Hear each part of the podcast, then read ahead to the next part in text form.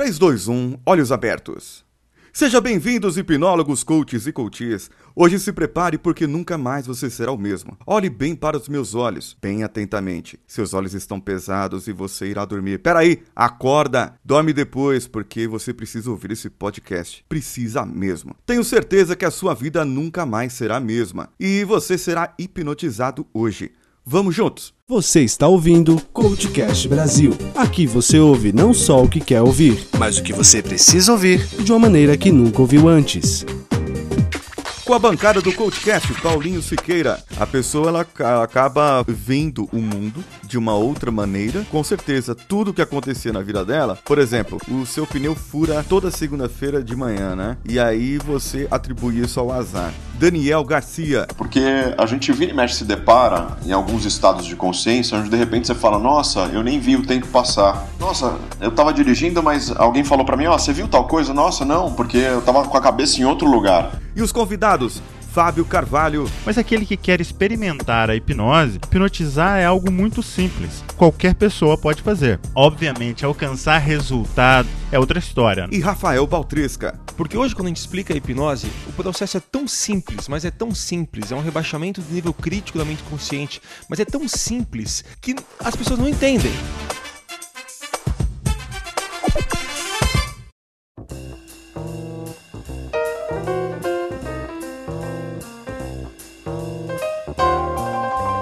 Sim, falaremos hoje sobre um assunto interessante. Pelo menos eu me interesso e gostaria de esclarecer algumas dúvidas com relação a isso. A hipnose e como podemos descrever esse assunto, mas como ela tem a ver com o processo de coaching, como ela poderia ser aplicada e se ela poderia ser aplicada. Vamos lá, amigos. O Fábio ou o Rafael podem me dizer um breve histórico da hipnose? Quem criou? Quais são as correntes? Eu, eu acho que tem alguns criadores. Como que é isso, pessoal? Basicamente é o seguinte: nós temos que facilitar para quem está escutando né? e para as pessoas que já conhecem hipnose, talvez isso seja já um assunto bem mastigado.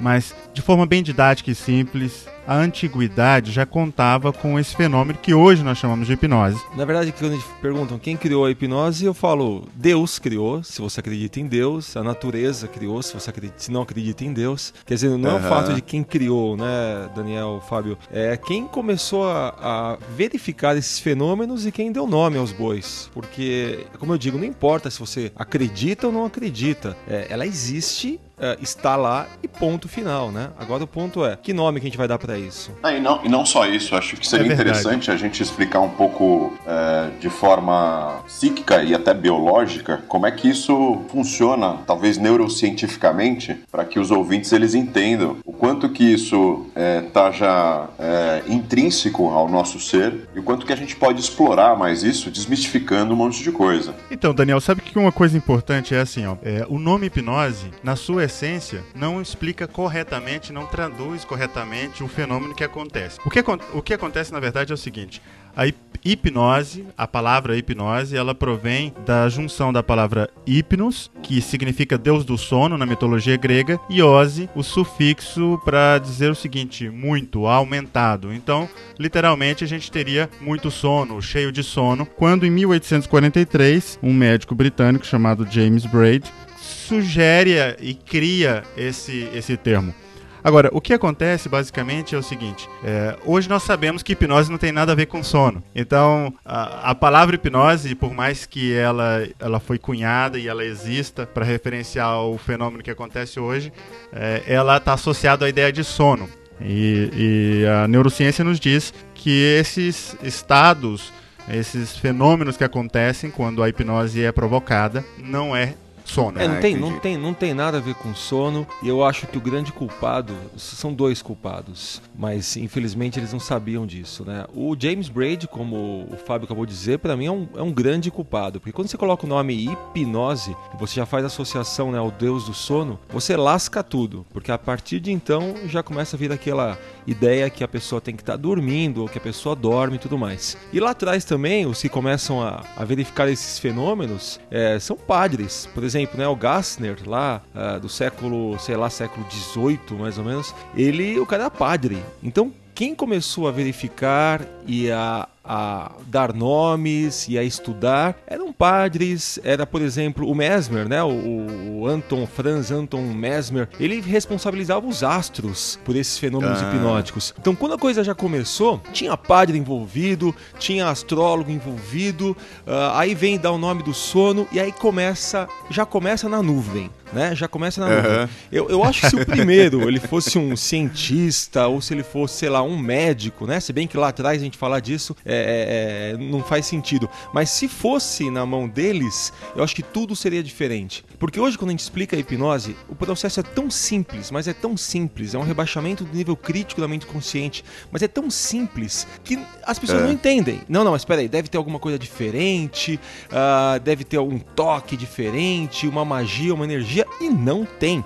Então a bagunça começou lá longe e para desbagunçar, sei lá se vai desbagunçar isso um dia. Eu acho até, Baltresca, que, que uh, essa história já vem da antiguidade, né? Porque o que, que acontece? Uh, quando lá, há muitos anos, na época do Egito antigo, é, é, a ideia do, do que, que, hoje nós conhecemos como hipnose era atribuída àqueles que pareciam ter, por exemplo, uma qualidade excepcional, né? Os magos, os xamãs, os líderes espirituais, como você comentou. E aí o que, que acontece? Era sempre envolto aí numa, numa atmosfera de, de mistério, de crenças, de superstições, né? E aí esses fenômenos, como você falou, fica nesse, nessa nuvem, eu diria até de encantamento, porque até hoje muitas pessoas enxergam na hipnose algo místico, milagroso, isso, né? Isso. A ideia de sedução. E, e isso vem de muito tempo. Agora, quando de repente a gente avança na história e chega nessa dúvida que o ser humano sempre teve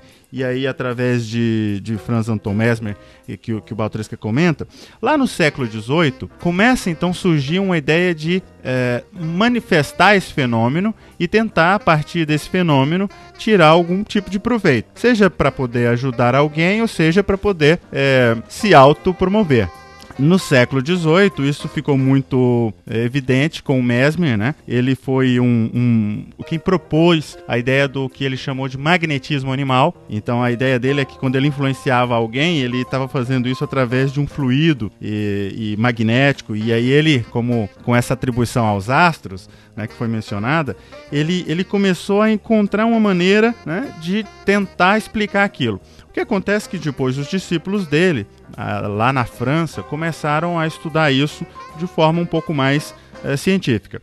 Quando começaram a entender que existia uma componente de imaginação do, do, das pessoas que passavam pelo fenômeno. E aí começaram a entender: opa, isso aqui não tem nada a ver com astro, isso aqui não tem nada a ver com fluido magnético, mas a pessoa que está sendo hipnotizada, ela está utilizando a sua capacidade imaginativa, portanto, então, ela está entrando nesse fenômeno. Mas existiam outras coisas que não era possível explicar, uhum. e aí Obviamente, aí com o Braid, como a gente falou, ele pensa que isso tem a ver com o sono. Por quê? Porque uma das técnicas que ele, que ele utilizou lá para poder fazer a, a, validação daquele fenômeno era uma que todo mundo eh, acaba tendo alguma experiência é, na vida, que é quando você está olhando uma luz de uma vela ou olhando, por exemplo, um ponto fixo, e aí você começa a ficar vidrado, focado naquilo, na é verdade? Isso. E ele começou utilizando esses tipos de técnicas muito simples, mas ele pensou que aquilo tivesse a ver com o sono, de forma equivocada. No final do, da vida dele, ele tentou mudar isso Aí, mas já era tarde. E mais recentemente, a gente começa a ter, por exemplo, é, pessoas como a figura de, do, do Sigmund Freud. Uhum. Freud, ele começa utilizando a hipnose, ele abandona a hipnose, talvez até por uma questão de inabilidade é, técnica de utilizar a hipnose de diversas maneiras, ou talvez pelo interesse dele em focar em outro assunto, que foi o que ele fez, ele criou a psicanálise. No final do, da vida dele também, dos trabalhos dele, ele volta a se interessar por hipnose, e aí ele, ele volta atrás naquilo que ele disse sobre hipnose, de que hipnose não era, enfim, a melhor uh, técnica para terapia que ele estava propondo, que ele estava criando. E aí o que, que acontece? Acontece? Surge nesse histórico aí um momento na hipnose que ela deixa de estar em voga. Por quê? A gente tem que contextualizar o seguinte: por que, que a hipnose no século XVIII ela, ela, ela tinha um, um prestígio interessante? Porque Se nós voltarmos num passado, houve um momento onde a anestesia química não existia. E existiam essas pessoas com a capacidade de provocar um transe no outro que conseguia, através disso, fazer com que essas pessoas passassem por cirurgias, por procedimentos de amputação de, de, de, de membros sem dor alguma. Caraca. É, extração de dente e esse tipo de coisa. Isso chamava muita atenção. Alguns dos pesquisadores, alguns dos nomes, fizeram, obviamente, estudos mais aprofundados, tentaram propor isso, mas logo em seguida veio aí a, a capacidade de, de utilizar a, a, anestesia química e isso também deixou de lado Perfeito, o interesse por, por aquele fenômeno. E aí a hipnose ela começou a entrar por último nisso que a gente estava, eu falei de Freud, ela no final começou a entrar já no século XIX, mais próximo da nossa realidade. Contemporâneo. Um mundo mais da, do mundo da, da, da psicologia. Correto. É, do, do, mundo mais da psicologia. Entendi. E aí é um outro assunto, e aí é onde, de repente, é, a gente poderia, talvez, num, num outro de, momento... Deixa eu fazer uma pergunta para vocês. É. é, é, porque é bastante, realmente Deixa eu fazer uma pergunta para vocês, Diga. que eu acho que talvez vai cair bem para esse momento da contextualização, porque a gente vira e mexe se depara em alguns estados de consciência, onde de repente você fala, nossa, eu nem vi o tempo passar. Nossa, eu tava dirigindo, mas alguém falou para mim, ó, oh, você viu tal coisa? Nossa, não, porque eu tava com a cabeça em outro lugar. Talvez seria interessante vocês também, tanto Fábio quanto Rafael, mais especialistas, falarem um pouquinho dessas naturalidades, né, que a gente tem de comportamento, que tem já realmente uma, é, um viés aí hipnótico. Como é que a gente poderia trazer desse contexto e, e posicionar aí o... Como é que a gente funciona? Tá, deixa eu explicar a hipnose de uma forma hiper, hiper técnica, que eu acho que a primeira vez que eu me deparei com isso, muitas coisas esclareceram. Né? E aí a gente tira toda essa parte de misticismo, de imaginação, a gente tira isso de lado e, e vê bem a, a, parte conceitual. É, basicamente, a hipnose acontece uh, no nosso cérebro de uma forma extremamente simples. Uh, cada linha, cada tipo de profissional vai chamar isso que eu vou dizer de uma forma diferente, tá? Uh, o, o psicanalista vai chamar de superego, tá? Quer dizer aquela barreira que, que é o, o sensor. O psicólogo, o, o, hipnólogo, desculpa, vai chamar isso de nível crítico. O que é o nível certo. crítico, né? Existe, vou falar agora a visão do, vou falar a visão do, do, do hipnólogo. Isso vai causar alguns probleminhas nas cabecinhas dos nossos ouvintes, porque cada um vai falar não, mas pra, eu aprendi isso de outra forma. Não importa a forma que você aprendeu. É, importa também como, fu como funciona, né, Rafael? Para o ouvinte é importante como é que funciona. É, o importante é como, como exa exatamente, exatamente, o importante é como funciona. Isso. Vamos lá. Para a visão do hipnólogo hipnólogo, a gente tem três mentes, tá? Uma chamada uh, consciente, outra chamada subconsciente e outra chamada inconsciente, tá? Não é o mesmo inconsciente do psicanalista. Vocês vão entender por que a diferença daqui a pouco. Quando eu falo inconsciente, eu estou falando de uma fase, de, um, de, uma, de uma mente que a gente não acessa. Ponto é a parte da nossa mente que não Boa. se pode acessar. Ponto. É a parte que está responsável por manter-nos vivos. Então, por certo. exemplo, se eu falo para uma pessoa hipnotizada, quando estalar os dedos, o seu coração vai parar de bater. 3, 2, 1, estalo. Isso não vai acontecer nunca, porque existe uma parte que não é delimitada fisicamente, por isso a gente fala mente e não cérebro, chamado inconsciente. Então essa parte está fora de cogitação. Já o psicanalista vai falar, como não? O inconsciente acessa, mas é outra coisa, eles dão o nome iguais para coisas diferentes. Vamos lá, a visão do, do hipnólogo. O hipnólogo trata basicamente de duas mentes. A nossa mente consciente, que são as memórias de curto prazo, são as coisas que você está fazendo agora, o que você fez há 15 minutos, e o nosso subconsciente. O subconsciente é onde está lá nossas verdadeiras, uh, as fobias, os medos, as nossas verdadeiras motivações. É no, no subconsciente certo. que está o nosso eu poderoso de verdade, digamos assim. Para deixar bem claro, eu vou falar, por exemplo, força de vontade, tá? Uh, ah, eu uhum. quero muito parar de fumar. Nossa, eu sempre uh, sonhei em parar de fumar. Então, a força de vontade, ela está no nosso consciente, que não significa absolutamente nada. Porque o cara quer parar de fumar há 15 anos e não para. Por que, que, ele não para? Porque existe uma outra motivação lá no subconsciente, que talvez tenha a ver com os três anos dele, talvez tenha a ver com uma frustração que ele teve na escola aos dois anos. Então, a verdadeira motivação para ele não parar de fumar, nesse caso desse exemplo está no subconsciente. Então, agora a gente deixou claro essas três mentes. Uma mente consciente, que eu acesso o tempo todo, fácil de ser acessada, mas fracoide. Certo. Nosso consciente ele é fraco, ele está aí só para tentar explicar o que nosso subconsciente deseja de verdade. Nossa mente subconsciente, que é onde está a porrada, né, onde está as verdadeiras uh, uh, motivações, fobias, o meu eu de verdade, ele está lá no meu subconsciente, as minhas crenças Isso. mais profundas para os nossos Exato. amigos coaches, né? O que eu realmente uhum. acredito, ah, o âmago da coisa e o inconsciente que ninguém toca. Ele fica lá criado de uma forma uh, intocável para gerenciar o que a gente não pode mexer. Digamos assim. Vamos lá. O que, que faz o hipnólogo? O hipnólogo ele faz o acesso, ele promove o acesso ao subconsciente.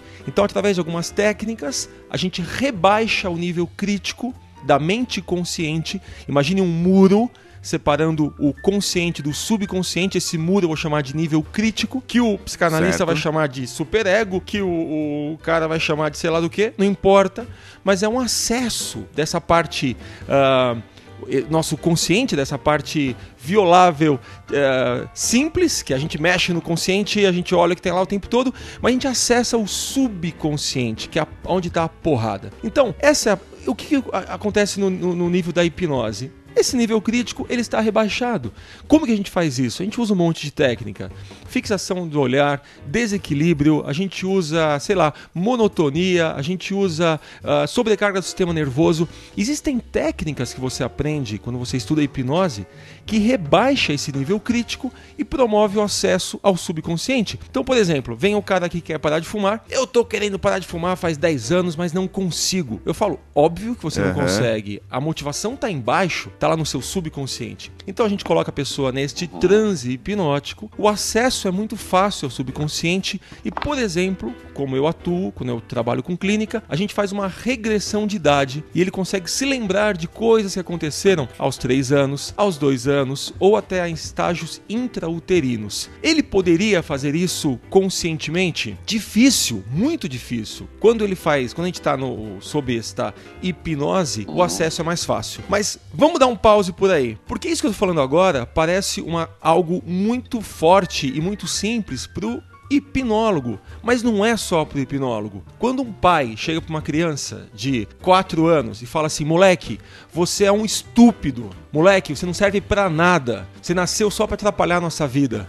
O que o pai está fazendo, somente nessa frase, é exatamente a mesma coisa do que o hipnólogo faz na clínica. Porque o nível crítico da criança em relação ao pai, ele está rebaixado naturalmente. Então o pai não precisou falar, olhe para os meus olhos, o pai não precisou falar, é, siga os meus dedos, nada disso. O nível crítico já está rebaixado, o que o pai fala é verdade.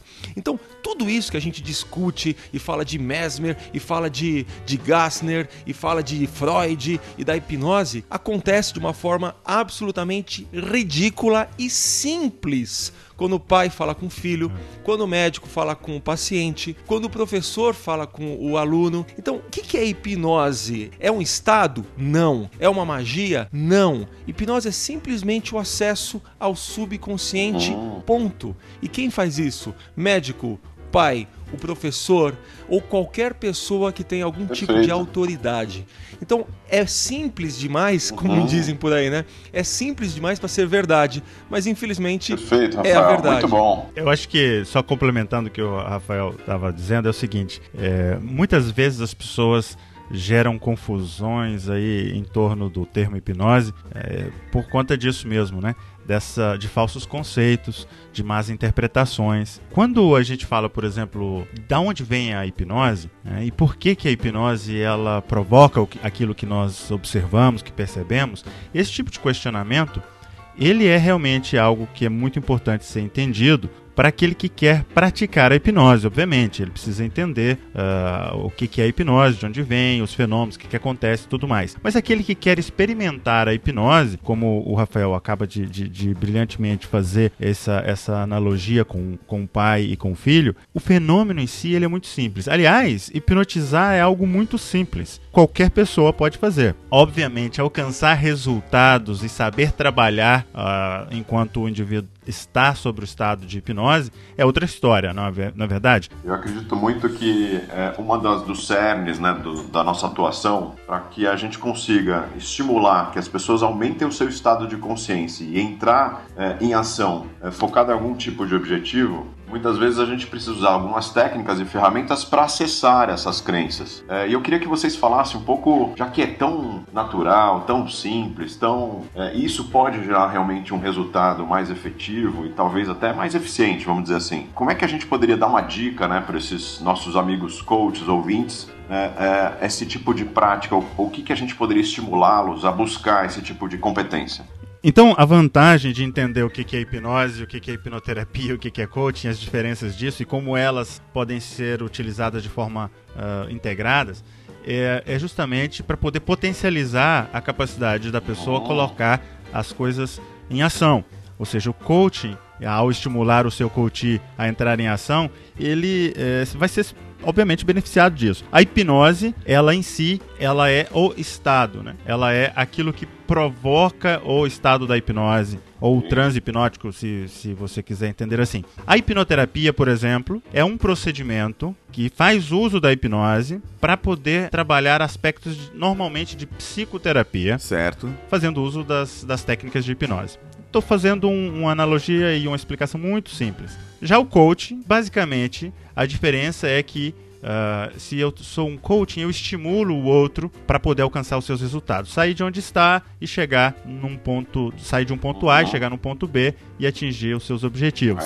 Para isso eu faço uso também de ferramentas, na é verdade? Exato. Ora, se a hipnose é uma ferramenta, tal qual a hipnoterapia, o coaching é um processo que faz uso dessas ferramentas. A hipnose pode servir para um coach como um mecanismo, como um conjunto, um arcabouço de ferramentas para que ele possa facilitar essa condução de sair de um estado atual e chegar no estado desejado. Mais do que isso, ele pode fazer uso de artifícios que normalmente dentro do procedimento de hipnoterapia é utilizado, que é fazer o trabalho de determinados tipos de emoções, de determinados tipos de situações, medos e aspectos que normalmente estão mais próximos ao mundo da psicoterapia do que simplesmente o mundo da estimulação, da motivação ou da da, da influência para que o indivíduo possa entrar em ação. E aí, nesse sentido, uma das, uma das coisas que eu acho que faz é, também toda a diferença é entender que é o seguinte: as pessoas, e aí, obviamente, quando eu falo as pessoas, estou falando de nós também, nós podemos talvez até refletir sobre isso. Nós, geralmente, via de regra, nós estamos ocupados com alguma coisa. Certo. Mesmo que se a gente estiver fazendo uma meditação, estamos ocupados em livrar-nos dos nossos pensamentos, na é verdade? É isso mesmo. Ou seja, via de regra, nós estamos passando por uma coisa que no mundo da hipnose nós chamamos de auto-hipnose. E isso está acontecendo o tempo inteiro. Ora, muitas pessoas quando procura um coach, é, ela está sobre um estado de auto-hipnose constante. E como é que a pessoa ela consegue identificar se ela está nesse estado de auto-hipnose ou não? Como é que seria uma, algumas características sobre isso? Até para a gente também elucidar né, e, e, aumentar essa consciência. Quando a pessoa procura um coach ou qualquer outro profissional, ela já está Ótimo. esperando uma mudança. Ela já está com uma expectativa alta. E eu falo, por exemplo, quando eu uso a hipnose de palco, né? A alta expectativa já coloca a pessoa num, num, nível de rebaixamento desse nível crítico. Então ela já está, como ele acabou de dizer, né? O, o acho que foi o Fábio que falou, ela já está nesse transe, ela já está esperando alguma coisa acontecer. Então, por exemplo, se ela entra num, num setting terapêutico, ou se ela entra na sala de um coach e ela vê aquele monte de certificado, é, ela vê um monte de gente que, que, fez isso, quer dizer, ela já coloca o coach num estado acima ao dela, como se fosse um guru, como se fosse um professor ou não sei, independente do que seja, esse estado de autoridade percebida já rebaixa o nível crítico da pessoa. Então, é, ela ouve, ela percebe com muito mais facilidade o que o coach diz e ela, ela também é, provoca algumas ações é, e, e, algumas alterações já imaginando que aquilo faz parte do processo. Por exemplo, ela vai no coach, foi muito legal a sessão e aí no dia seguinte ela vai até a feira, tem uma senhora e dá de presente para ela um caixa cacho de bananas. Muita gente vai atribuir isso ao processo. Nossa, que legal, minha vida já tá legal. Você viu só, hoje mesmo ganhei um cacho de bananas. É, é como se ela se colocasse nesse mundo de estar fazendo efeito. Então, Entendi. é tudo isso a percepção dela, né? Que a vida realmente está melhorando. Porque às vezes, vocês coaches profissionais podem falar isso com mais certeza do que eu. Às vezes ela tem a mesma vida, mas a percepção dela está nas coisas ruins, que a coisa tá tudo ruim, que o trabalho dela é ruim. No processo de coach, ela acaba percebendo que tá tudo legal. É, uma outra coisa realmente não agrada, mas ela tem várias outras coisas. Tem os filhos, tem o, o- o relacionamento com o marido, tem os amigos. É, ela começa a ver no trabalho possibilidades. Então, o que, que mudou na verdade, né? De uma forma prática, nada. Mas a percepção dela mudou. Isso também pode ser dito como um Exato. estágio de auto-hipnose, né? Como se ela tá recebendo o mundo de uma outra forma. Faz sentido isso, meus muito, colegas coaches? Vai lá, Paulinho. Faz sentido, muito sentido. A pessoa ela ca- acaba vendo o mundo de uma outra maneira. Com certeza, tudo que acontecia na vida dela, por exemplo, o seu pneu fura toda segunda-feira de manhã, né? E aí você atribui isso ao azar. A partir do momento que ele está nesse outro estado, ele vai começar a trabalhar para saber o porquê que o pneu dele está furando, né? Toda segunda-feira de manhã. Alguma coisa acontece. e aí ele descobre que, sei lá, que é o dia que o lixeiro passa e deixou sujeira na rua e ele passou em cima. Então ele começa a evitar aquele caminho, né? E aí a pessoa passa, realmente, ela muda a percepção dela. De, de- do estado de visão dela e não começa é, a ver só os defeitos e sim as qualidades, as coisas boas que sempre estiveram lá, mas ela nunca percebeu.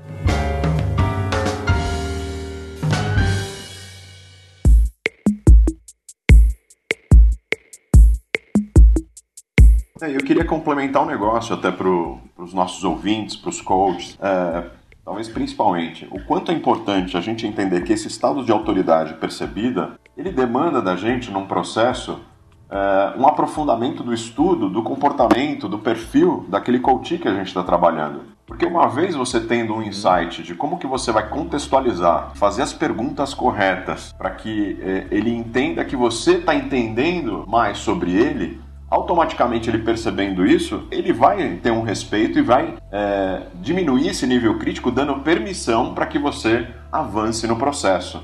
Faz sentido isso para vocês? Não, faz todo sentido. Aliás, é, isso tem a ver com as dicas Isso. que você pediu. Talvez a primeira dica aí é isso que o, o Baltresca é, resumiu de forma brilhante, que é justamente isso. Você explorar a autoridade, sabendo já que a pessoa ela está, em outras palavras, talvez até entre aspas, auto-hipnotizada quando ela te procurar, então você já faz uso desse recurso. Esse é um artifício para poder retribuir isso para o seu coach, ou seja, para ajudá-lo a alcançar os objetivos que ele quer. Ou descobrir se ele realmente é, tá ou não tá nesse estado. Né? Basicamente, você faz um teste. Ver onde é que é que tá o foco dele. Então a dica é o seguinte: que quando você muda o foco, você gera um impacto imediato no estado emocional da pessoa. Eu acho que uma pergunta, Certo. uma Sempre. pergunta interessante fazer pro, pro coach é por que, que você acha que eu posso te ajudar, né? É, aí você percebe realmente se ele colocou em você esta postura de autoridade que muitas vezes é ruim, como se você, como se nós, né, coaches, fôssemos responsáveis pela mudança dele. Mas mesmo que a Isso. pessoa diga, não, eu acho que você pode me ajudar, é, ok, é melhor do que ele dizer, olha, eu já tentei de tudo, eu tô tentando algo a mais. Porque quando colocam na gente a responsabilidade, a gente pode mudar isso, né? E, e mostrar pra ele que na verdade a mudança vai ser feita por ele. Mas ó, uma dica bem prática que eu daria para os nossos ouvintes, coaches, seria perceber, como o Fábio falou agora, né? Essa autoridade, mas sacar também que uma palavra maldita, madita, uma palavra torta pode fazer uma grande mudança nesse cara sem que a gente queira. Vou dar um exemplo clássico de um Hum. coach, tá bom? E o coach foi Ok. meu avô. Que coach é esse? Um médico. Porque o médico é um coach também, não é? Quando o médico fala Exato. pra gente, olha, pode ficar tranquilo, eu já tive vários casos como esse e eu tenho certeza que a gente vai juntos, né, conseguir superar esse problema. Por que não dizer que ele foi um coach? Mas o meu avô foi ao contrário. Faz um ano mais ou menos, ele tá com uma dor é, crônica há muitos anos e ele chegou até esse médico, ele fez alguns exames e antes do exame sair, O médico falou assim: olha, pela minha experiência, isso deve ser algum câncerzinho. Tenho quase certeza disso. E mandou meu avô para casa. Pronto. Como é que você fala para um paciente que isso deve ser um câncerzinho? É, que responsabilidade de um profissional é essa? Meu avô, depois de duas semanas, pegou o resultado e não era esse câncerzinho do médico. Mas imagine como, eu sei porque eu estava com ele, mas a cabeça dele ficou nesse tempo todo, pensando que ia morrer, pensando que a vida já não valia mais a pena. Quer dizer, só Olha por essa isso. palavra errada né, deste médico, ah, olha como que altera a percepção e altera a realidade também, porque nossos ouvintes sabem muito bem que mente e corpo formam algo único, uma unidade. Quando você muda a sua percepção, Uhum. você muda ah, tudo: respiração, batimento cardíaco, sudorese ah, e, e- e vários outros ah, sintomas aparecem, a gente somatiza por causa da nossa percepção. Então, às vezes, o, o coach, eu, eu converso com muitos amigos e eles não têm a não tem a ideia do poder que eles têm quando estão à frente lá com o coach que está aberto a uma, a uma ideia nova, que ele às vezes está desesperado, não sabe para onde ir mais, e uma palavra de uma forma errada pode fazer um, um estrago gigantesco. Então, assim, eu sempre Pode nos meus cursos de hipnose tudo. eu falo isso, pessoal, a gente tem um poder na nossa mão, e esse poder não é hipnose, mas é é a autoridade que os, que os nossos eh, clientes, os nossos pacientes passam pra gente. Então, ser hipnólogo, ser coach, ser professor, ser médico é, é muito forte, sabe? É como a gente pode mudar a vida de uma pessoa através de um um bate-papo. Eu falei da parte negativa, mas também da parte positiva, né? A pessoa pode sair de lá maravilhada e, e feliz e contente. A questão da- da- das palavras faz toda a diferença, porque é o seguinte, se a gente usar, já que o pano de fundo sendo hipnose, o que faz com que a pessoa, por exemplo, seja hipnotizada não necessariamente são as palavras, mas as palavras é um dos principais recursos que o hipnólogo pode utilizar. O coach pode fazer uso disso mesmo, né? A questão é que a palavra, ela gera imagem mental. E na hipnose, toda imagem que é metafórica, toda imagem mental, elas normalmente tendem a ser aceitas de forma literal. Ou seja, é como se fosse uma, uma provocação de transe imediato. Isso. né? É como se eu te dissesse agora, não pense agora num Fusca cor-de-rosa. Aham. O que, que você vai pensar? Pô, os São, Paulo, os São Paulinos estão começando a, a- Você- a- a ou seja- se incomodar, hein, com isso. Olha, olha o problema. Olha só, então o que, que acontece? Quando você faz isso, você usa da sua palavra e um dos principais instrumentos e ferramentas do coach é justamente a- a- o uso das palavras, né? O mecanismo de como fazer eh, a comunicação dessas palavras faz toda a diferença. E olha que dentro do mundo da hipnose, o hipnólogo ele estuda e ele se aprofunda num negócio chamado eh, padrão de linguagem hipnótico. Existem vários padrões, existem vários modelos. Um modelo que talvez seja um dos mais eh, sofisticados para uso, principalmente em mudanças, eh, tem a ver com um modelo chamado modelo de Milton. Esse- ele recebe esse nome por causa do, do- da atribuição que é feita a Milton Erickson, talvez um dos ah, maiores especialistas e talvez um dos mais importantes nomes da hipnose dos Há- Há últimos tempos. controvérsias, certo. hein? E- Há controvérsias. Olha aí, olha aí, É, olha é- aí. é, talvez- é- não, é um dos, né? Existem vários, né? Você tem vários nomes. Não, eu tô, eu tô, eu tô brincando, Fábio. Não, eu concordo não, contigo, Eu, eu vou, eu dar- concordo falar- eu vou contigo. deixar você falar, mas eu tô brincando. Mas depois a gente fala do- da- das linhas, né, de hipnose que é, Isso, eu, eu isso, imagino é que o importante. Fábio esteja falando bastante da Ericksoniana, é isso, né, Fábio? É, não, então, eu tô fazendo, por causa da, da- daquela associação do, do uso Claro, de palavras, um, um, um dos profissionais que fez uso do recurso da, mais das palavras do que, por exemplo, de outros artifícios, foi Milton Erickson.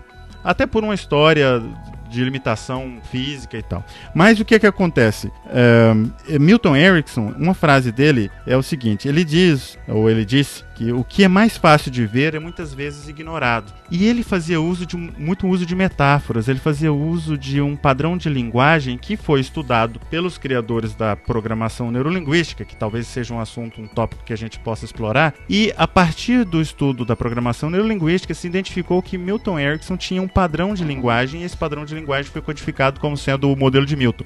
E lá existem vários elementos dentro de um framework, não dentro de um, de um, de um modelo que pode ser é, aplicado dentro do universo do coach. E, e eu entendo que várias linhas de coach faz uso do- desse modelo. Dentro do mundo da hipnose, a gente chama isso de hipnose ericksoniana porque é atribuída a ele. Existem outras linhas, né, como o Baltresca falou, e outros Isso, grandes isso. nomes da hipnose, que também traz uso de recursos, mas não tão, talvez, explorados dentro do mundo da, da sutileza das palavras e das metáforas.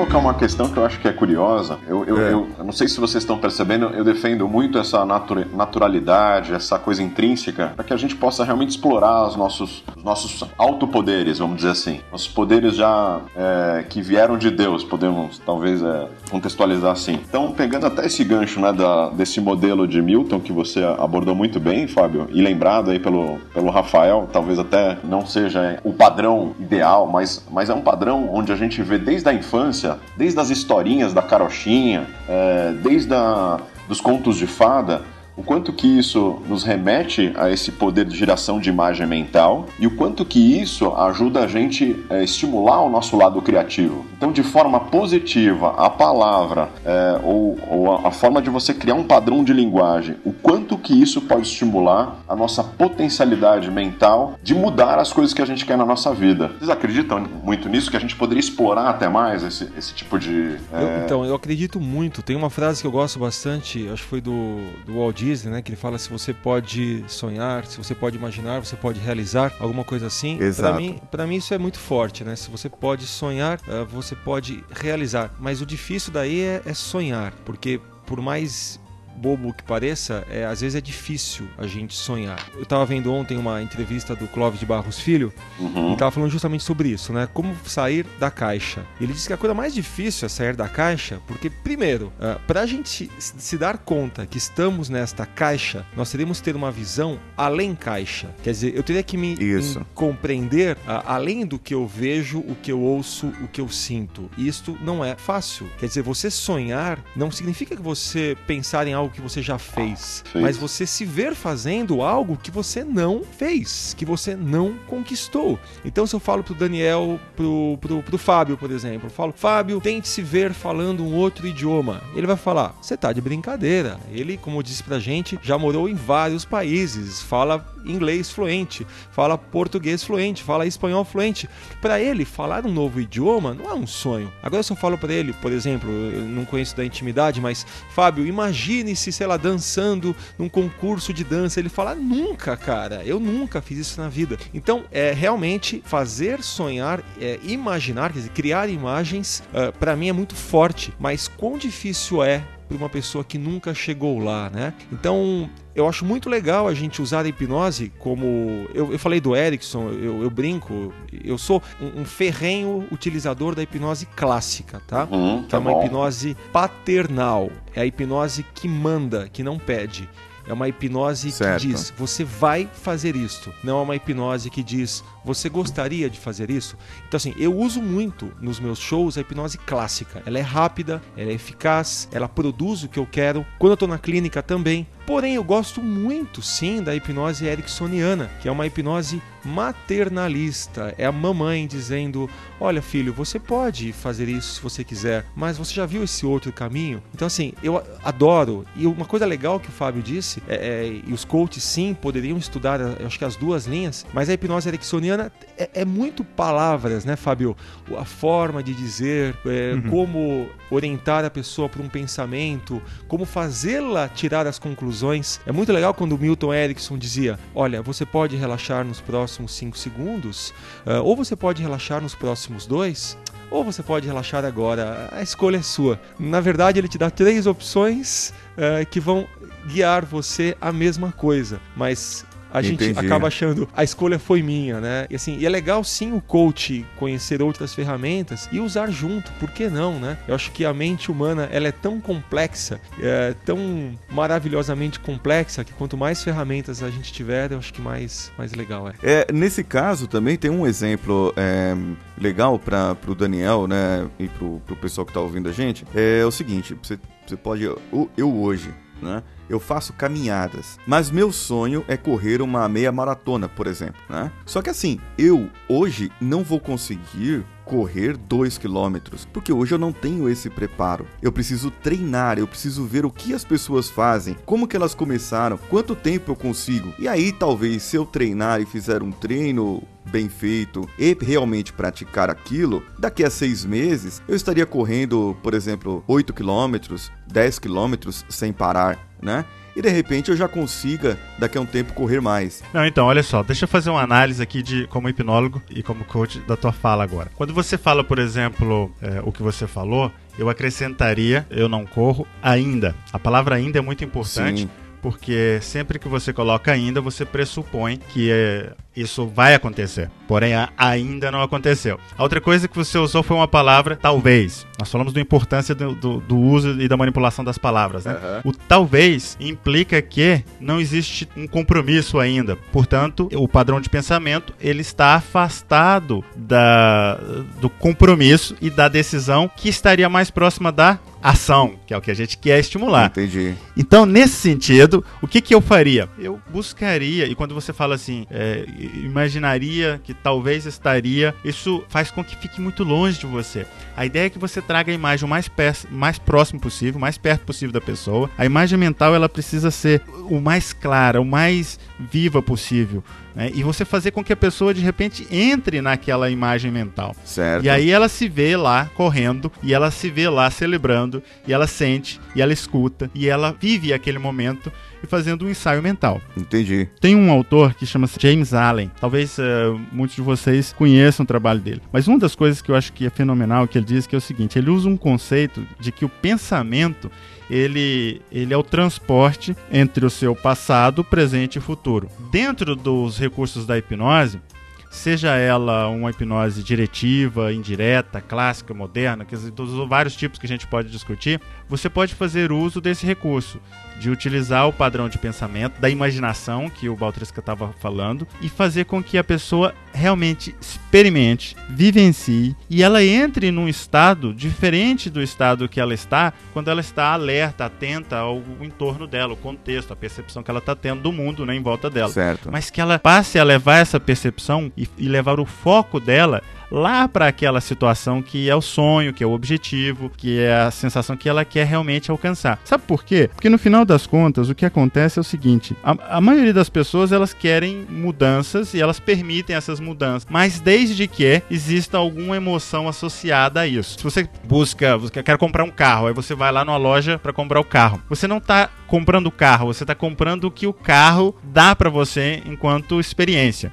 Ah, você não compra, por exemplo, uma roupa, você compra o que a roupa dá para você enquanto experiência. Né? Então, nesse sentido, os seus objetivos tem que ser explorado, né? Poderia ser explorado Isso. dessa maneira. Né? O tem que ter, quando eu falei, e eu, eu, até corrigi de forma imediata, é o seguinte: quando você usa a palavra assim, tem que, precisa de, é, ou seja, quando você faz isso, você limita as alternativas.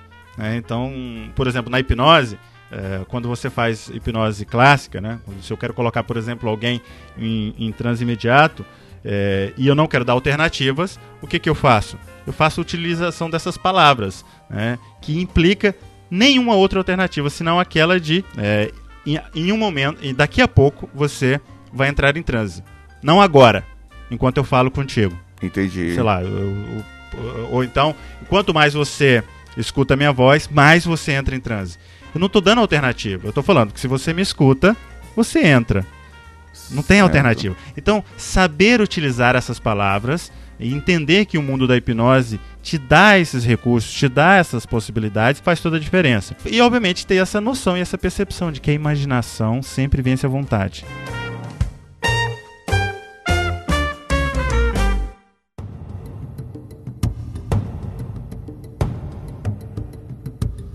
O crescimento ou contribuição são as necessidades de realização, né? A contribu contribuição, é, você vai ver, por exemplo, muitas pessoas que estão em caridade, que estão fazendo trabalhos comunitários, e elas são trabalhadas de forma conjunta, ou seja, você pode ter uma, pe uma pessoa que é movida a significância e contribuição. Esse tipo de pessoa, por exemplo, né, ela quer se sentir importante e ela também se sente realizada quando ela contribui. Ora, uma pessoa, é, talvez um artista com, com uma determinada fama, ela está, obviamente, buscando a sua significância. E ela, ao mesmo tempo, faz um trabalho social muito grande. Ora, ela está se realizando. E aí é, você já faz um, um, um, panorama de interpretação do indivíduo rapidamente, simplesmente utilizando esse tipo de necessidade. E a dica aqui seria, então, no final das contas, que para poder, poder provocar qualquer mudança ou criar um novo hábito nessas pessoas, você principalmente, principalmente ao entender isso, essas necessidades, você vai fazer o seguinte: você vai empoderar a pessoa naquela necessidade dela. Entendi. Você, enquanto coach, eu mesmo hipnólogo, você não deveria, pode, mas não deveria, né, ir contra a maré. Senão, os esforços são maiores.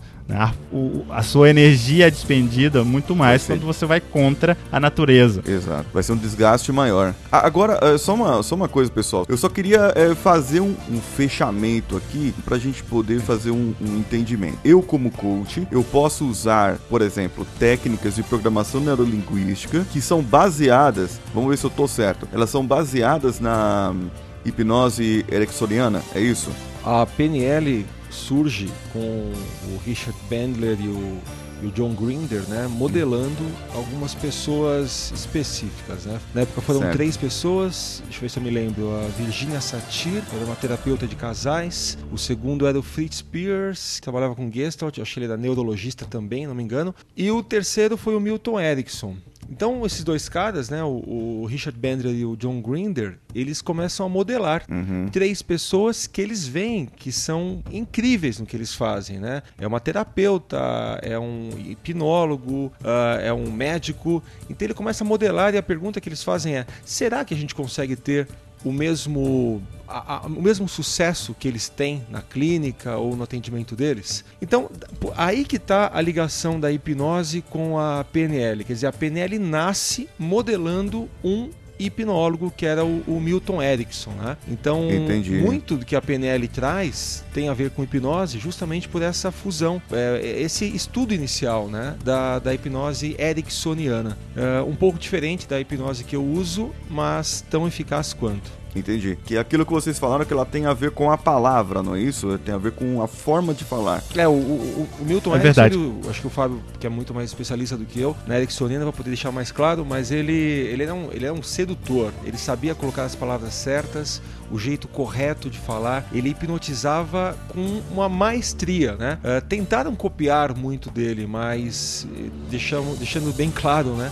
É um pouco impossível copiar um, um Picasso. Deixa eu só fazer uma, um, uma explicação de quem é Milton Erickson rapidamente e o que, que aconteceu e por que, que Milton Erickson entra como um nome dentro da, da, da hipnose. Milton Erickson ele foi o seguinte, ele nasceu em 1901 e morreu em 1980. Então, durante esse período, ele deixou, ele deixou o nome dele na história porque é o seguinte: ele foi um médico psiquiatra aqui nos Estados Unidos e ele é atualmente chamado o pai da hipnose moderna. E por que isso? Porque ele, durante o trabalho dele com a hipnose, ele eliminou a formalidade, os rituais da hipnose, usando apenas a conversa hipnótica.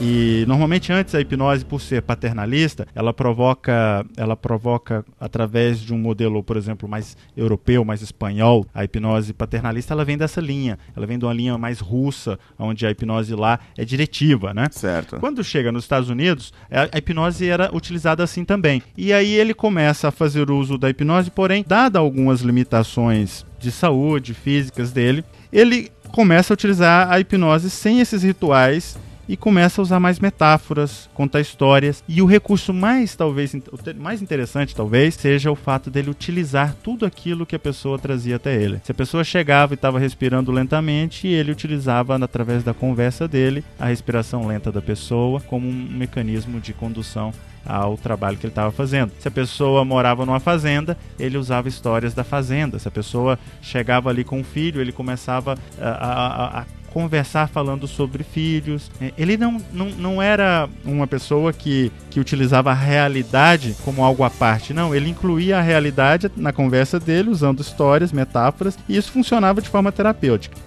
Aí, através disso, né, e principalmente com o estudo do, da, e a criação da programação neurolinguística, como o Baltresca falou, as pessoas passaram a conhecer isso. A ideia de que você pode provocar hipnose através simplesmente do uso de determinadas metáforas e padrões de linguagem. Já na programação neurolinguística, então, o que, que a programação neurolinguística fez? Foi criar uma série de pressupostos e ferramentas que basicamente são técnicas. Certo. Baseado nesse estudo. Então, o que ela fez? Ela modelou, observou, identificou e colocou isso de forma estruturada. Estruturada de tal maneira que qualquer um pudesse utilizar. Uhum. Vamos chamar isso de receitinha É. de bolo, pode ser? Pode ser. Então, eu pego a receitinha de bolo e replico. Na hipnose, normalmente, existem os scripts, os roteiros. A pessoa pega aquele script, aquele roteiro e tenta adaptar aquilo para a condução ah, do, do- do trabalho hipnótico que ele quer fazer, né? principalmente no processo de, de hipnoterapia. O modelo ericksoniano, ele, o que, que ele fazia? E a PNL agregou isso também. Ele, ele era mais ah, orientado à utilização daquilo que o indivíduo trazia. Não é isso que eu comentei antes a respeito de Milton Erickson? Aham. Então,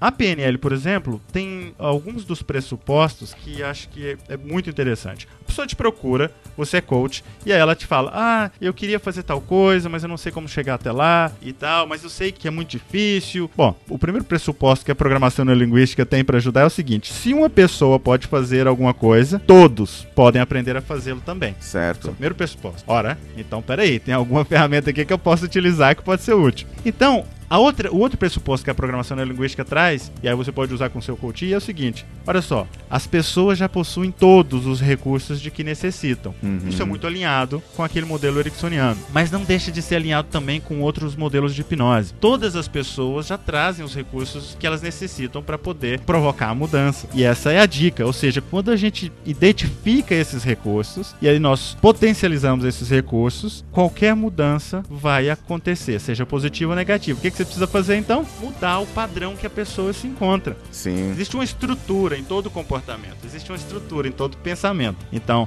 e para toda e para todo pensamento ou comportamento, essa estrutura ela está associada a uma experiência. Essa experiência, essa associação que você faz é, é- é automática. Olha só, vou dar um exemplo agora. Cada um de nós estamos conversando nesse momento, nesse, nessa conversa muito interessante. Não é verdade?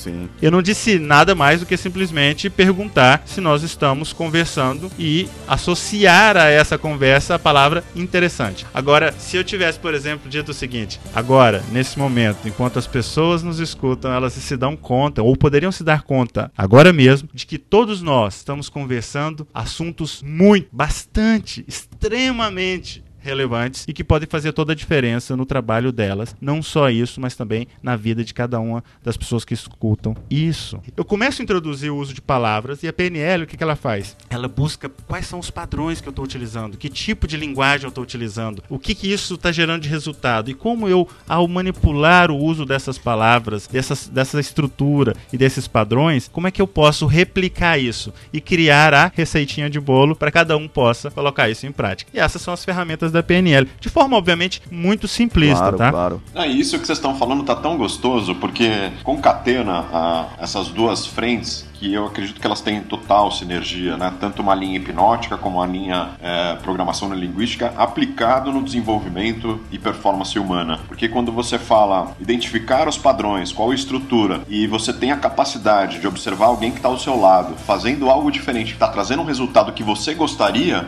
por que não modelar? Por que não a gente Exato. a gente buscar uma, uma referência positiva. Eu, eu costumo fazer é, isso junto com os líderes, porque você tem vários tipos de padrões entre eles. Aqueles que talvez por al- alguma estrutura de crenças não estão conseguindo gerar um resultado, e aqueles que, no mesmo contexto, estão conseguindo gerar um resultado. E aí é onde entra um compartilhamento né, desse entendimento. E aí pode surgir, inclusive, uma mentoria né, entre eles mesmos. Saber, poxa, mas o que, que você faz? Como é que você pensa, como é que você dá significado para aquilo que você faz para chegar nesse tipo de resultado? E a gente tem uma oportunidade de aprendizado enorme, né, com, com tudo que acontece ao nosso redor.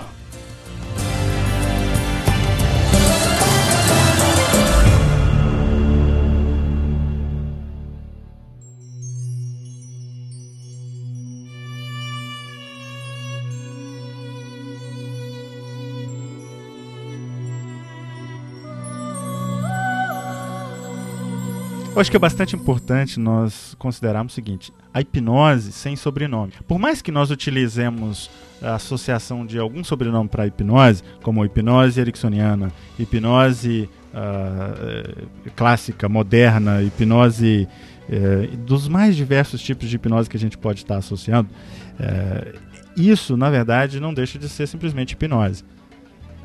a ideia é que esse sobrenome ele aparece quando nós tratamos de facilitar o entendimento de qual contexto e qual a técnica é utilizada para poder fazer com que a hipnose aconteça. Faz sentido isso? Mais ou menos. Eu, eu vou dar o meu ponto de vista. É, concordo que a, a, a, pessoa acaba entrando no mesmo, no mesmo processo, independente do sobrenome, né? Mas uma coisa que eu acho legal, isso. Fábio, é, é, a aplicação de cada uma dessas, desses sobrenomes, né? É, deixa eu falar um pouco da clássica, que eu queria ter falado antes, mas acabei não, não inserindo, né? É, qual que é a grande diferença da hipnose clássica para as outras hipnoses? Uh, eu vou falar como que a, a hipnose clássica ela terapeutiza. Tá? Então, por exemplo, quando uma pessoa entra aqui no meu, no meu consultório, eu, por pouco tempo, eu acabo atendendo poucas pessoas por, por semana, mas como é que funciona? A pessoa chega e chega com uma queixa. Ah, como aconteceu na minha última último atendimento? Eu não consigo falar em público. Não consigo. Uh, eu começo a suar, certo. eu começo a ter calafrios, eu travo. Que, que eu faço? A abordagem da hipnose ericksoniana seria uma outra abordagem, falando, conversando, usando as palavras, né? O coach também, ele usaria um outro tipo de abordagem, fazendo com que a pessoa, Isso. por exemplo, uh, faça um curso de teatro, é, quer dizer, traçando esse objetivo, né, de falar em público, fazendo um curso de teatro, tentar, tentar de uma outra forma, quer dizer, o coach vai ajudar essa pessoa, né, a, a alcançar esse objetivo de um jeito X, o hipnólogo ericksoniano do jeito Y, o hipnólogo monólogo condicionativo né, do, do Luiz Cruzeira uh, por um jeito Z. Como que o hipnólogo clássico faz? Vamos lá, aí eu queria deixar claro para os nossos ouvintes o que, que é essa tal de hipnose clássica no ambiente terapêutico. A gente tem claro que tudo é sintoma. Então, o fumo, a bebida, o não falar em público, tudo isso a gente trata como um sintoma, tá? Como a felicidade, a alegria de viver também a gente vê da mesma forma. Isto é um sintoma. Sintoma do quê? Certo. De algo que aconteceu lá no passado. E esse passado pode ser há 10 anos, há 15 anos, há 20 anos, há 50 anos, há estágios intrauterinos ou para quem acredita em vidas passadas. Ponto. Uhum. Detalhe que vida passada aí, eu não estou falando do, do, da condição do terapeuta, mas da condição do, uh, do, do, cliente. Ele tem que acreditar e para ele isso tem que fazer sentido. E para a gente já não importa se ele acredita ou não acredita. O que, que o hipnólogo clássico no ambiente terapêutico faz? Uh, usando a regressão de idade. Primeiro, explicamos o que é hipnose, a gente faz o chamado do pre-talk, explicando cada passo o que, que vai acontecer. Segundo passo, a gente vai induzir essa pessoa a esse transe. A pessoa no transe hipnótico, quer dizer, ela está com um nível crítico rebaixado, ela tem um acesso fácil ao subconsciente. E aí nós fazemos a tal da regressão de idade.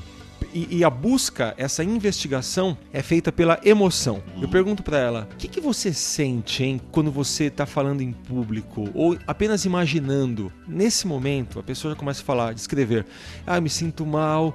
Como é que você está se sentindo agora? Mal também. Muito bem triplique essa sensação. Como é que tá? Nossa, tá horrível. Quadruplique. Muitos terapeutas condenam a regressão de idade por causa desse sofrimento uh, necessário. E ele é necessário, porque pra gente a melhor forma de achar a causa de um problema é pela emoção. Então, independente se é falar em público, ou se é cigarro, ou se é bebida, ou independente do que seja o sintoma, eu peço para a pessoa vivenciar um momento que ela tem este sentimento aguçado e a gente triplica, quadruplica, quintuplica esse sentimento. Nesse momento que a pessoa já não se aguenta mais, eu falo, vou contar de 3 a 1 e você vai voltar para a primeira vez que você sentiu isso na sua vida. 3, 2, 1.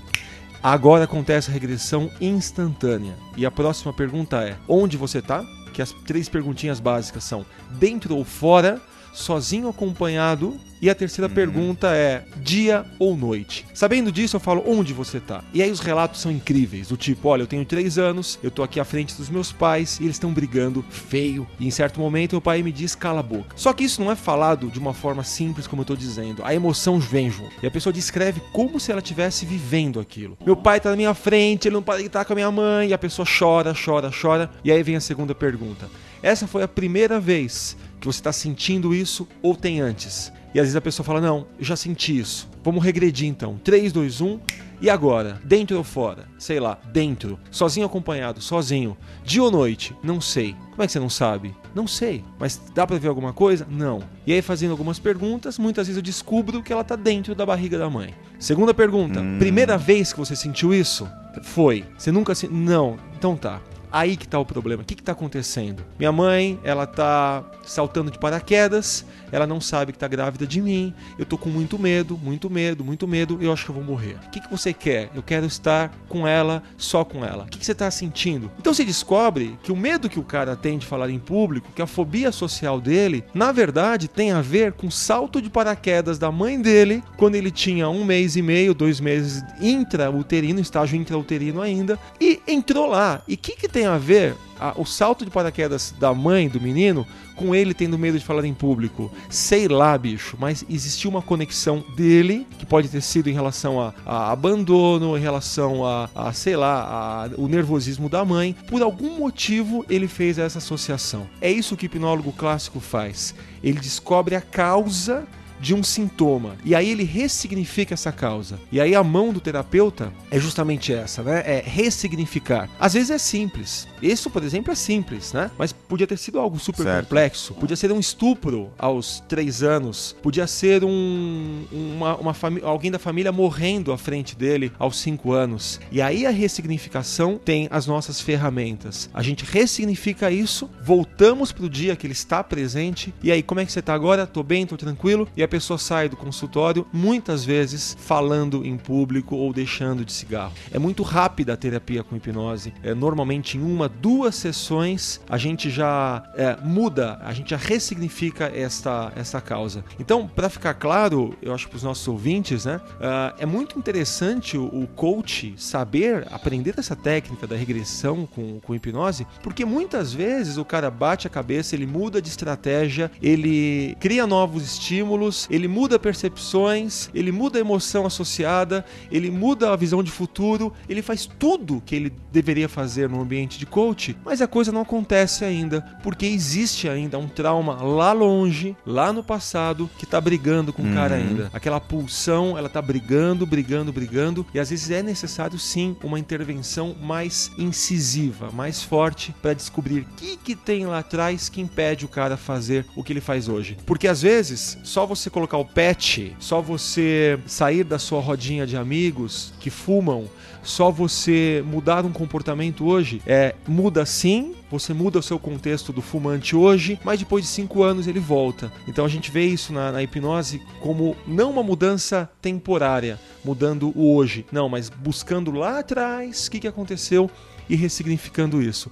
Então, o hipnólogo clássico, né, que trabalha com regressão de idade, ele faz isso. Ele vai buscar a causa do sintoma uh, antes de ver, antes de olhar apenas para o sintoma. Bom. Entendi, entendi. Muito legal, cara. E, e por exemplo, isso no caso da, da, dessa hipnose que é utilizada nas clínicas, né? Ele pode ser usado então para fumo, para bebidas, para que mais? Para que outros outros tipos de, de enfermidades? Para absolutamente tudo, Paulo. Tudo. Desde a pessoa dizer, tá. olha, eu tenho um problema de relacionamento com homens ou com mulheres. Eu não paro num relacionamento. Dois meses, uh, eu já não aguento mais e já termino. Isso já está recorrente. Faz cinco anos que eu tento arrumar um namorado e não arrumo. Por que, que acontece isso? Ou então a pessoa que fala, ah, eu não consigo falar em público, ou eu quero deixar de fumar, ou parar de beber. Ou então, por incrível que pareça, pessoa diz, eu tenho uma alergia que a partir dos meus 17 anos ela apareceu e até hoje eu não sei mais o que fazer. Já passei remédio, já fui ao médico, ninguém sabe de onde vem essa alergia. E aí a gente descobre que essa pessoa aos 3 anos de idade, ela apanhava do pai, apanhava da mãe um exemplo só. E ela desenvolve uma alergia como se fosse uma proteção. Ela quer estar longe das pessoas. Caramba. Então, na verdade, essa alergia é, é um, existe um fundo aí emocional, existe um fundo psicológico. É, então, o que, que faz a hipnose? A hipnose aciona gatilhos emocionais. E esses gatilhos emocionais, eles eles entram de uma forma incrível né, na sua, no seu comportamento, uh, no, no seu corpo e etc.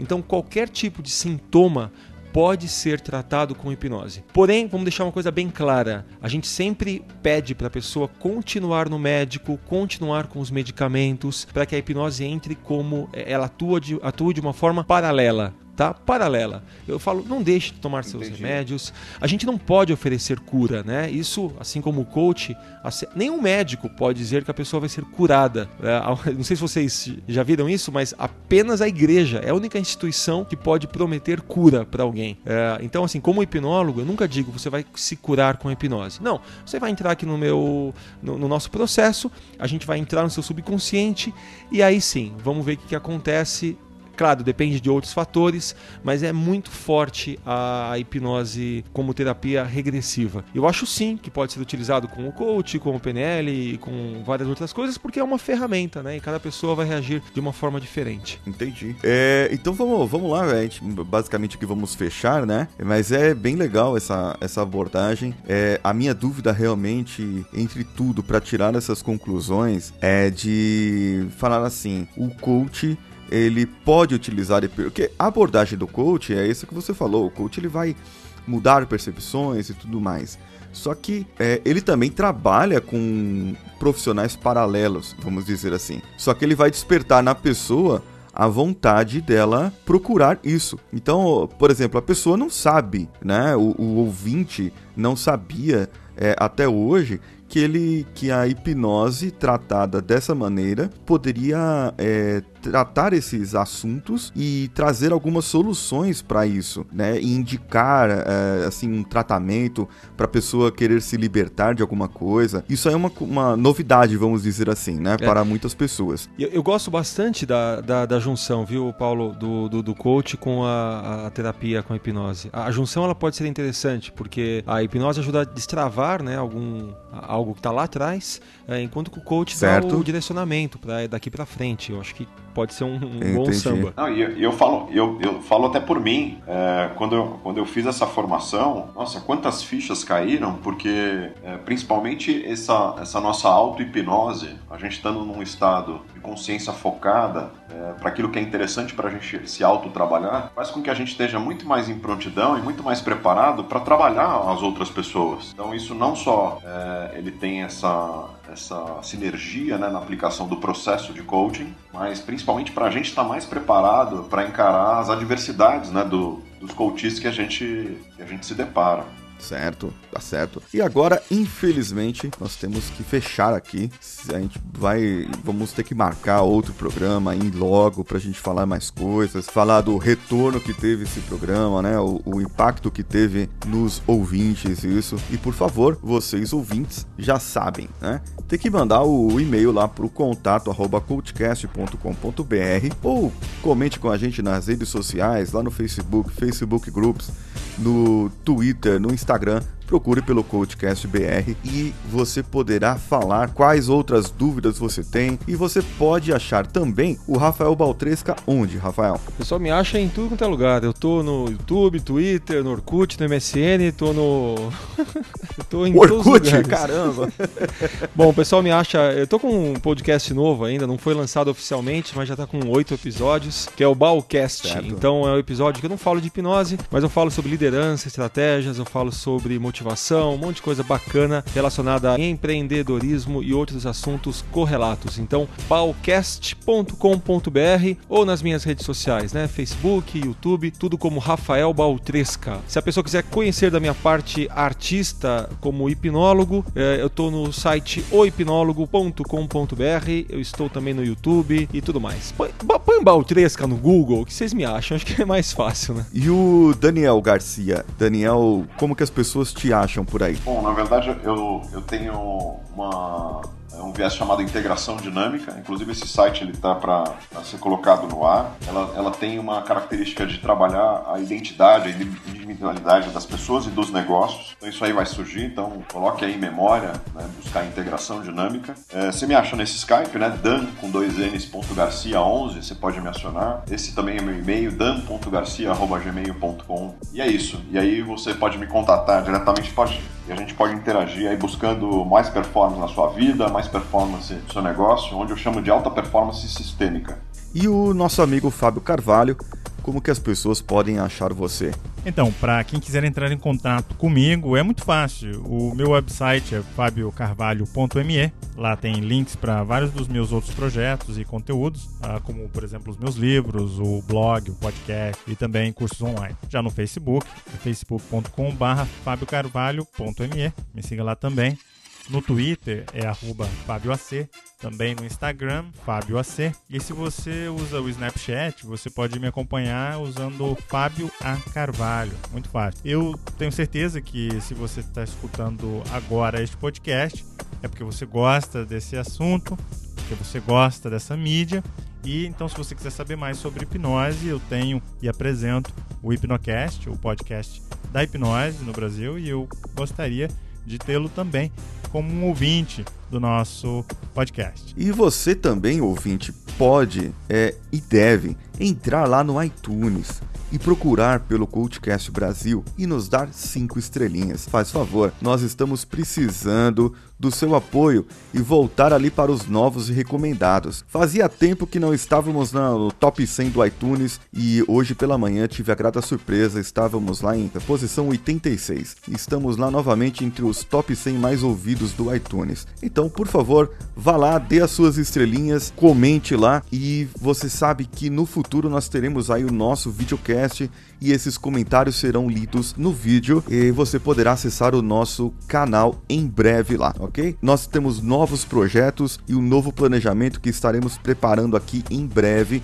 e lançando para vocês, os nossos caros e queridos ouvintes. Eu agradeço aqui Rafael Baltresca, Daniel Garcia e Fábio Carvalho pela sua participação Agradeço pela disponibilidade e por ter falado esse assunto super interessante que é, a gente quer ficar o dia inteiro falando, não é verdade? Eu sou apaixonado pela hipnose, né? Então eu, quando começo a falar, vi uma tagarela. É, obrigado pelo convite, Paulinho. De verdade, foi bem legal estar aqui. Espero que a salada de fruta seja, tenha sido legal para os nossos ouvintes e estou à disposição aí para os próximos. Valeu! Legal, Rafael. Eu acho que eu, Muito complementando, nós somos, acho, talvez, apaixonados, talvez não, tenho certeza, apaixonados pelo melhor das pessoas, pelo desenvolvimento e, e, e performance nelas na vida. Então vamos em frente, vamos, vamos é, costurando mais vamos essas junto. saladas aí e, e diversidade de, de técnicas e, estratégias que podem ajudar as pessoas. Eu quero agradecer pela oportunidade de estar aqui falando a respeito de hipnose, participando do Codecast Brasil, um podcast que eu acompanho já há bastante tempo. Agradeço o Paulinho pelo convite. Para mim é uma honra estar participando aqui com vocês. A minha gratidão. Obrigado, Daniel, pela interação, pela oportunidade de estar conversando contigo. Também, Rafael, um grande abraço. Fico feliz de poder estar compartilhando contigo dessa oportunidade para nós falarmos a respeito de hipnose, um assunto que tanto nos interessa, na é verdade? Mas eu deixo um grande abraço também para você que está escutando. Muito bem, pessoal. Um abraço para todos e vamos juntos.